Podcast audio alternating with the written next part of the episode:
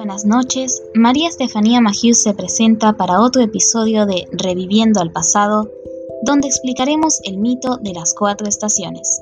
Bienvenidos.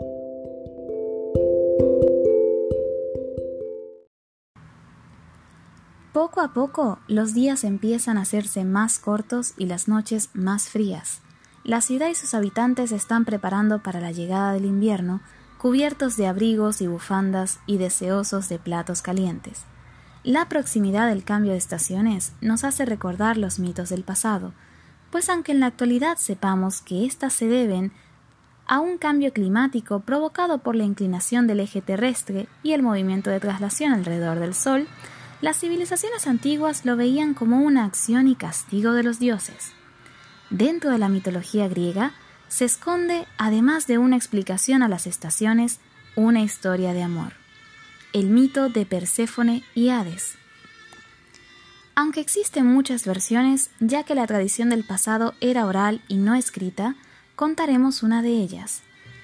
Hades, el dios del inframundo, estaba preocupado, pues los temblores del volcán Etna en plena erupción eran tan potentes que amenazaban con romper la tierra que separaba al mundo de los vivos del territorio de los muertos.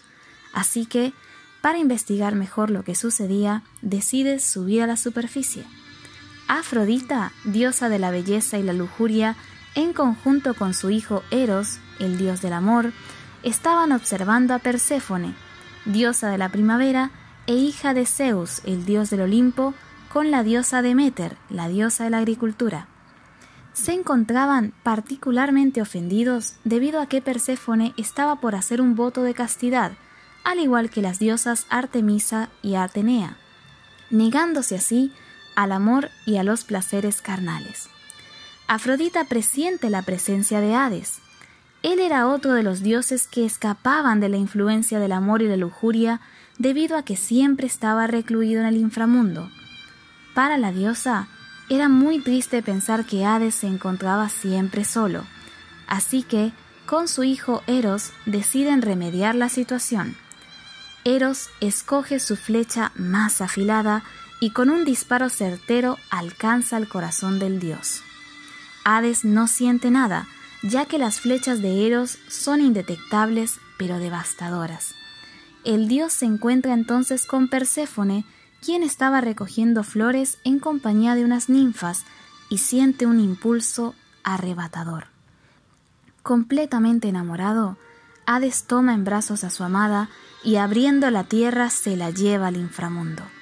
Deméter, extrañando a su hija, comienza a buscarla por todos lados y al no encontrarla, consulta a las ninfas y a Helios, el sol que todo lo ve, dónde se hallaba. Helios le cuenta cómo Hades había raptado a Perséfone, llevándosela al mundo de las tinieblas. Desolada y llena de ira, Deméter acude a Zeus para que convenza a Hades de devolver a su hija, pero Zeus no accede, ya que Hades en sus dominios es Dios supremo. Deméter entra entonces en una profunda tristeza y abandona sus tareas por lo que la tierra se vuelve infértil y todas las cosechas se pierden. Zeus, preocupado por las hambrunas que asolan al mundo, decide intervenir. Perséfone podría regresar al mundo de los vivos siempre y cuando no haya consumido ningún fruto del inframundo. Así, envía a Hermes en compañía de Deméter a que fueran a buscar a su hija. Hades ofrece entonces a Perséfone una granada para su camino de regreso, y la diosa come seis semillas del fruto, por lo que, al llegar donde su madre, se da cuenta de que no puede volver, ya que su alma estaba atada al inframundo. Deméter, consternada, le reclama el haber aceptado un alimento del dios, a lo que Perséfone responde que Hades no era malo y que además de respetarla, la amaba.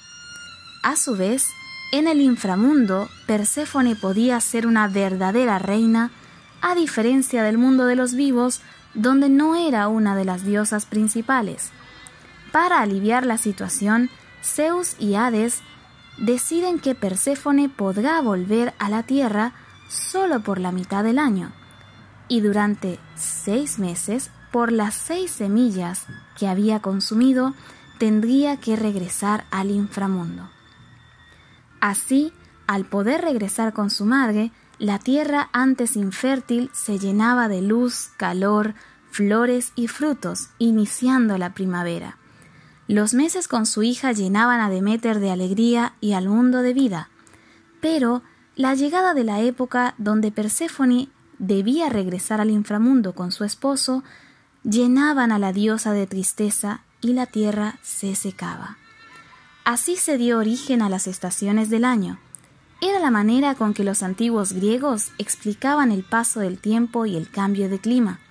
Siendo ya que el otoño llegó a la ciudad de Buenos Aires, solo podemos pensar que Perséfone se encuentra nuevamente con Hades en el mundo de los muertos, y que en los próximos meses, alejada de su hija, Demeter volverá al mundo más y más frío hasta que, con su feliz llegada en la primavera, la tierra vuelva a llenarse de flores y frutos.